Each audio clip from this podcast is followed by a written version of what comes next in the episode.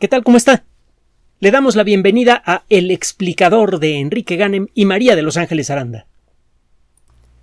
Uno de los aspectos más atractivos y al mismo tiempo más inquietantes de la ciencia es que con frecuencia y de muchas maneras diferentes nos uh, enseña que nuestra percepción de la realidad es uh, incompleta y muchas veces incorrecta. Que lo que creemos real es una fantasía como que la Tierra es plana, como que las estrellas son pequeñas perforaciones en una esfera, como que la materia sólida realmente es sólida, y como que la experiencia de nuestra conciencia puede separarse de las leyes naturales. Con el paso de los años, la ciencia ha revelado de manera metódica, sistemática, a veces aparentemente aburrida, ha revelado verdades realmente extraordinarias del universo. Y al hacerlo, ha revelado también verdades extraordinarias y muy inquietantes de nuestra propia condición. La ciencia nació originalmente con el nombre de filosofía natural. Al igual que todos los sistemas filosóficos, parte de una serie de razonamientos iniciales, de ideas que se consideran válidas por sí mismas, que no necesitan prueba. Por ejemplo, que existe una realidad eh, perceptible a través de nuestros sentidos, pero no alterable por nuestros deseos. Una realidad objetiva, que es común a, a todos los seres humanos y que cuya naturaleza se puede descubrir siguiendo una cierta metodología. Al igual que muchos sistemas filosóficos, la ciencia tiene un método de trabajo que parte de una serie de principios. Con el paso del tiempo, esta metodología de trabajo que exige que cualquier idea sea contrastada contra la realidad vista a través de un experimento, de una observación, ha generado frutos realmente extraordinarios. Vea a su alrededor. Desgraciadamente muchos de esos frutos con frecuencia caen en manos de personas sin escrúpulos que los utilizan para hacer barbaridad y media. Pero bueno, el caso es que la ciencia se ha convertido en la forma más penetrante, precisa, profunda de hacer filosofía, de tratar de entender el porqué de las cosas.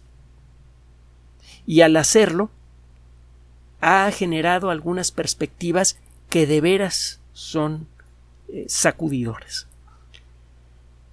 A principios del siglo XX aparecieron dos teorías, que eh, una de ellas que depende completamente del trabajo de una persona, que es Albert Einstein, y otra que depende en buena medida del trabajo de Einstein también aparecieron la teoría general de la relatividad y la mecánica cuántica.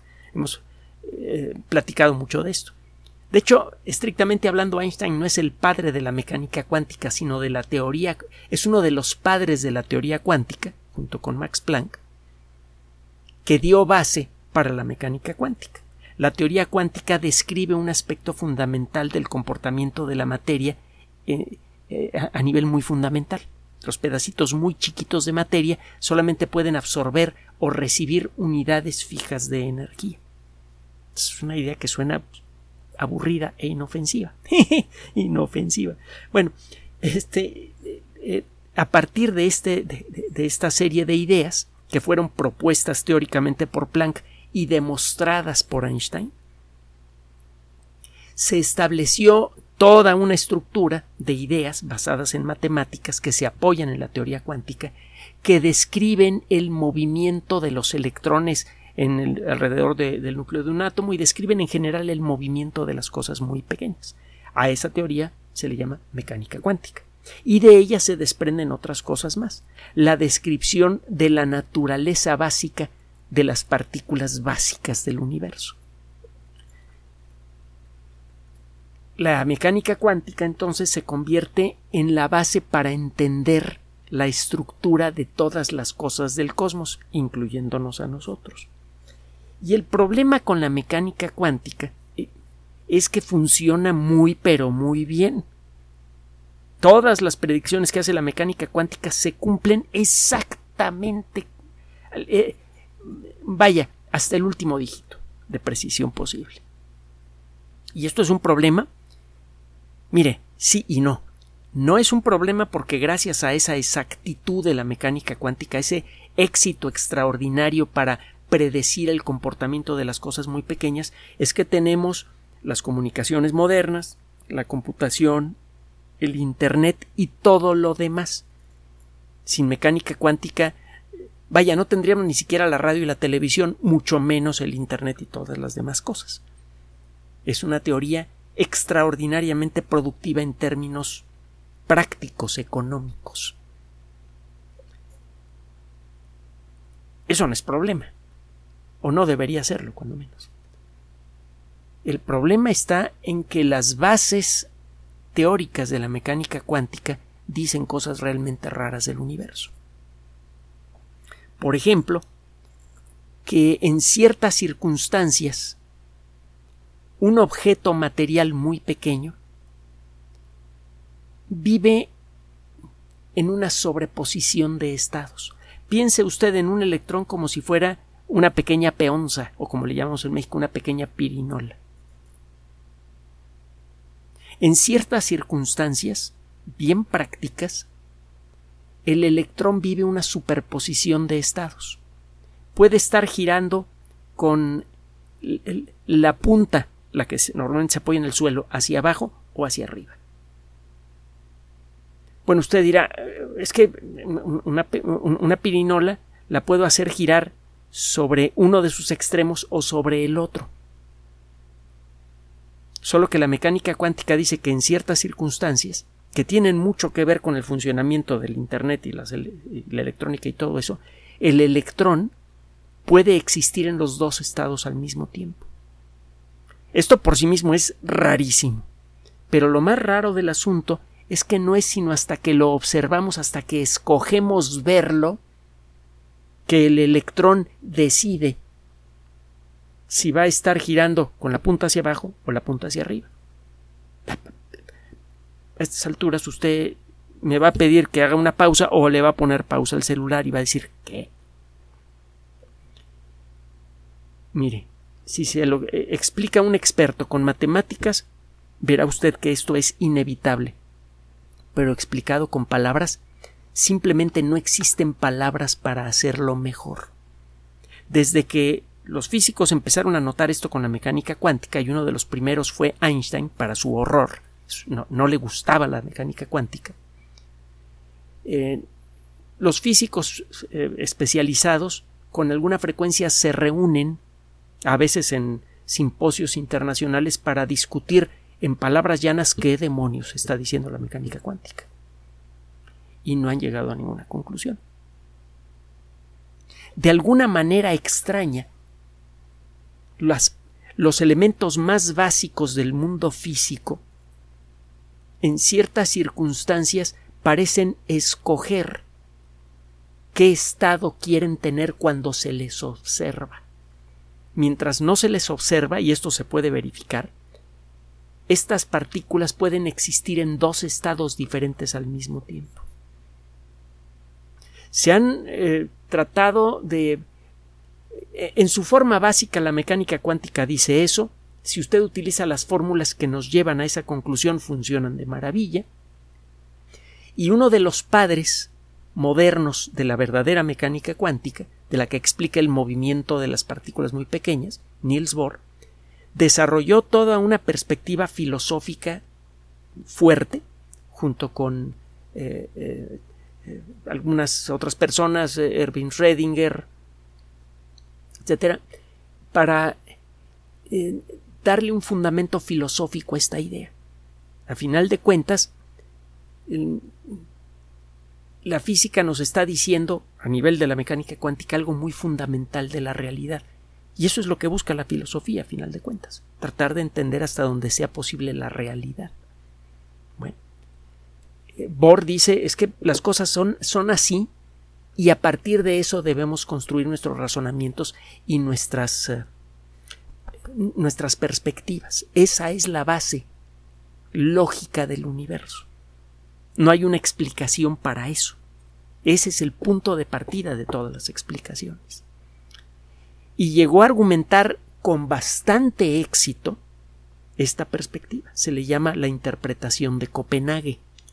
Recuerde que eh, Bohr era danés y que mientras las circunstancias se lo permitieron, se quedó en Copenhague, incluso en la Segunda Guerra Mundial, y tuvo que escapar de una manera bastante arriesgada, casi le cuesta la vida. Total, es, otra historia. con el paso de los años, algunos físicos muy brillantes han buscado darle la vuelta a esta situación. Han querido. Eh, mire, antes de seguir, esta idea tan rara de la mecánica cuántica le molestaba tanto a Erwin Schrödinger, uno de los tres padres de la mecánica cuántica, Niels Bohr, Werner Heisenberg y Erwin Schrödinger. Schrödinger estaba tan molesto con esta interpretación que sacó la historia del gato de Schrödinger, que probablemente la ha oído por allí. Tiene usted una caja perfectamente cerrada, completamente aislada de cualquier influencia del mundo exterior. Pone un gato, una cápsula de cianuro, un martillo y un hilito que está amarrado a un átomo de uranio. El átomo de uranio por fenómenos cuánticos experimenta una cierta probabilidad de reventar dentro de cinco minutos. Igual y no revienta. Si usted tiene un bloque de uranio, tiene que esperar 4.500 millones de años para que, en forma completamente accidental e impredecible, la mitad de esos átomos revienten. Entonces usted pone un átomo de uranio solito que está agarrando al cable que sostiene al martillo que al caer rompería la cápsula de cianuro y mataría al gato. Este, eh, eh, pone usted un átomo de uranio y podría tener que esperar miles de millones de años para que el átomo reviente. O podría ocurrir en el siguiente segundo. Entonces pone usted la caja, la cierra y Redinger decía es que lo que dice la mecánica cuántica que yo ayudé a crear y que me valió un premio Nobel es tan tonto que es como si yo dijera que el gato está vivo y muerto al mismo tiempo dentro de la caja y que a la hora de abrir la caja la naturaleza decide en ese momento si el gato está vivo o está muerto. Es absurdo, decía Redinger. Bueno, Bohr utiliza otro otros ejemplos. Otro día platicamos de esto porque no es lo que le quiero contar el día de hoy. Lo que encontramos Ángeles y yo es eh, una serie de, notas editoriales en revistas como Scientific American como consecuencia de un trabajo reciente que merece ser mencionado. El día que quiera platicamos de la historia de la mecánica cuántica y nos echamos una serie de programas. Pero eso tiene que venir de usted. Bueno, el caso es que eh, Bohr hace una serie, otros experimentos mentales, toscos como el de Redinger,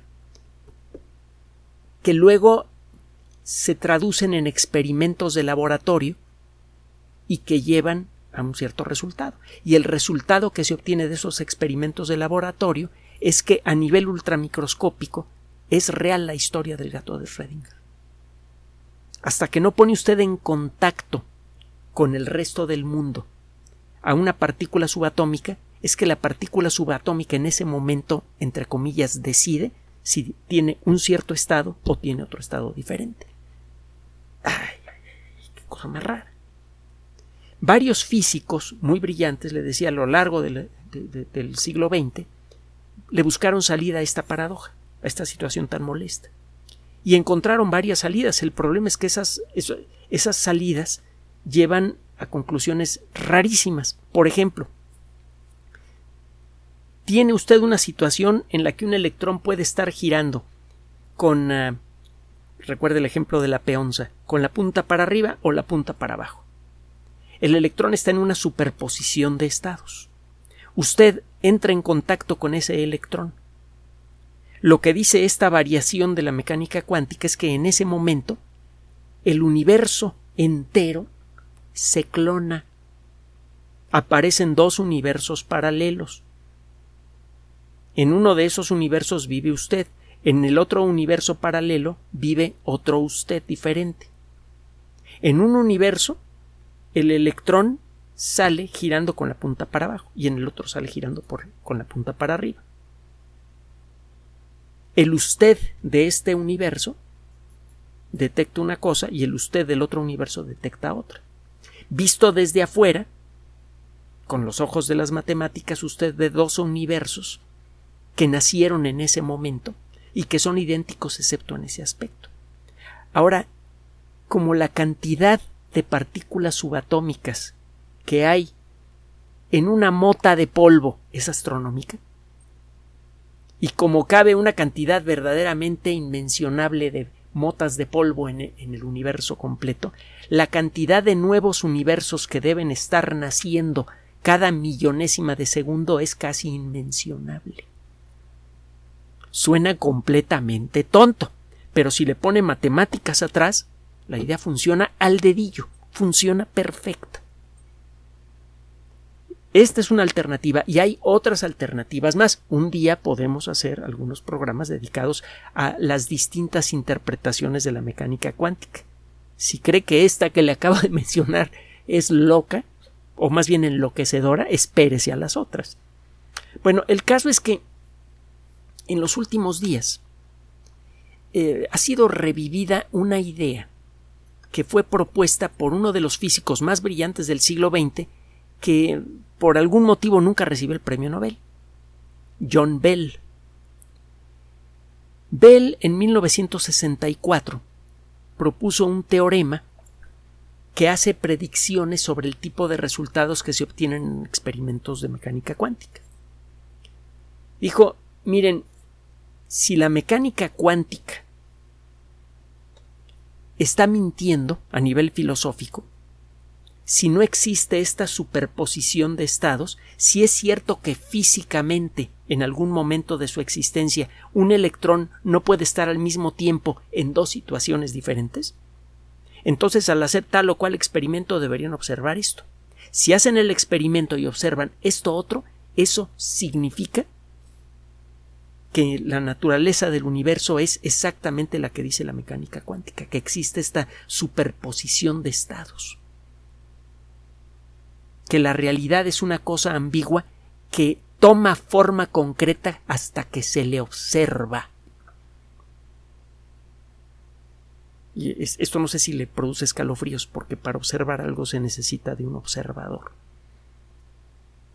Se ha manejado desde eh, pues desde la época de Einstein y de Niels Bohr que el observador juega un papel en crear la realidad. La realidad no es algo que ya está. De acuerdo con esta interpretación, es algo que es creado continuamente por las elecciones que hace el observador. En el momento en el que yo decido observar al electrón, en ese momento el electrón toma una postura o está girando con el piquito para abajo o con el piquito para arriba. Pero mientras yo no escoja observar al electrón, el electrón sigue en esa ambigüedad. Yo soy el que genera la realidad del electrón al observarlo. ¡Ah! ¡Ah, caramba! Es casi como si se dijera que la base de la realidad requiere de un observador consciente. eso también es muy, muy loco y muy y muy apegado a la realidad, porque si usted parte de esta idea y construye las matemáticas de la mecánica cuántica como se hizo en los primeros años del siglo XX, esa mecánica cuántica predice exactamente lo que se necesita para construir un chip para hacer una computadora, un teléfono celular y poder escucharlo el rollo que le estoy echando ahorita. Entonces no es nada más eh, que los físicos se dediquen a fumar cosas que no deben, sino que a esas extrañas conclusiones los están llevando de las orejas las matemáticas de la mecánica cuántica. Están siendo obligados a llegar a eso por la mecánica cuántica. Bueno, Bell propuso una salida a este problema. Una idea que se llama superdeterminismo. Dice, miren, el problema está en eh, la idea de la existencia de la eh, del libre albedrío, de la voluntad. Nosotros creemos que de pronto decidimos que vamos a observar al electrón en este momento y en ese momento el electrón toma una postura, una orientación de su eje de rotación. Pero no es cierto. La realidad es que el universo, el ejemplo se lo pongo yo, es como una película que está grabada en un disco compacto, en un DVD o en un Blu-ray. La película completa ya está allí. Usted, observador, se pone a ver la película y pues sí le toman por sorpresa ciertas, ciertas escenas. Pero la realidad es que desde que toma usted el disco en la mano, ya tiene toda la historia en la mano, la historia ya está escrita. Las aparentes decisiones de los actores de la película están ya grabadas desde antes. Extendiendo esto a todo el universo, lo que dice Bell es que en, cierto modo el tiempo es una ilusión. Somos parte del universo, estamos sumergidos en él y formamos parte de su mecánica. Pero si hubiera forma de verlo desde afuera, lo que veríamos es algo parecido a una película completa. No existe. Por lo tanto, esa sensación, el, libre albedrío es una sensación producto de nuestra condición como fenómeno natural que depende de los, de los principios básicos del universo, mecánica cuántica, relatividad, etcétera, etcétera. Pero no existe realmente libre albedrío. La historia ya está escrita. También es una idea filosófica que se ha manifestado de muchas maneras diferentes eh, eh, con el paso del tiempo. Solo que en el mundo de la física el rollo no se queda en el rollo. Varios físicos a lo largo de los años han tratado de ver si le pueden dar forma matemática, por ejemplo, a la idea del superdeterminismo de John Bell. Recientemente, una dama eh, muy conocida en el mundo de la física, la física no está hecha nada más para hombres, hay muchas mujeres muy brillantes. Una, dama, eh, Sabine Hosenfelder, presentó un trabajo escrito junto con eh, eh, Timothy Palmer, otro físico muy conocido, que presenta en forma matemática la idea de Bell.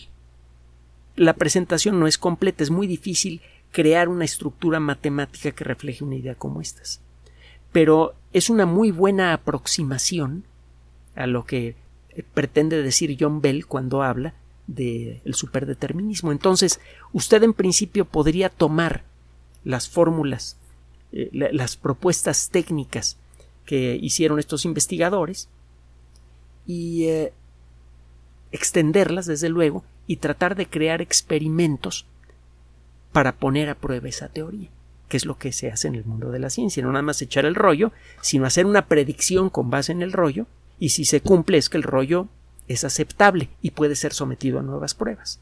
Si falla, hay que corregirlo o tirarlo a la basura. Eso es lo que vale de una buena teoría científica, que se pueda decidir por medio de una observación o experimento si vale o no vale. Cualquier idea que tenga esta cualidad es aceptable en el mundo de la ciencia, por loca que parezca. Y esta idea está loquísima y está acercándose al punto de que pueda someterse a prueba. Todavía no, pero el paso que se acaba de dar es muy grande.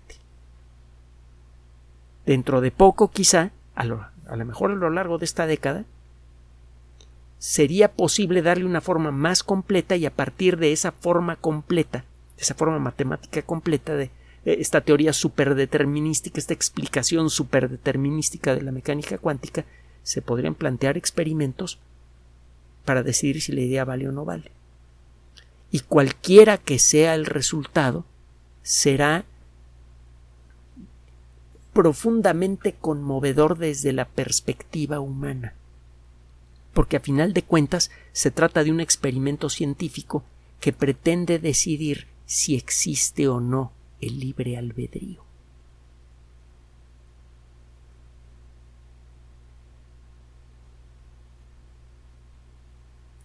Gracias por su atención. Además de nuestro sitio electrónico www.alexplicador.net, por sugerencia suya tenemos abierto un espacio en Patreon, el explicador Enrique Ganem, y en PayPal, el explicador patrocinio por los que gracias a su apoyo sostenemos este espacio. Puede usted descargar gratuitamente estos audios en formato MP3 en Spotify y en iTunes como El Explicador sitio oficial y en SoundCloud como El Explicador. y con formato de video en YouTube en El Explicador sitio oficial. Recuerden nuestras redes sociales de siempre, Twitter Enrique-Ganem y en Facebook Enrique Ganem sitio oficial, El Explicador y los grupos que usted ya conoce. Finalmente, El Explicador siempre somos María de Los Ángeles Aranda y Enrique Ganem. Gracias.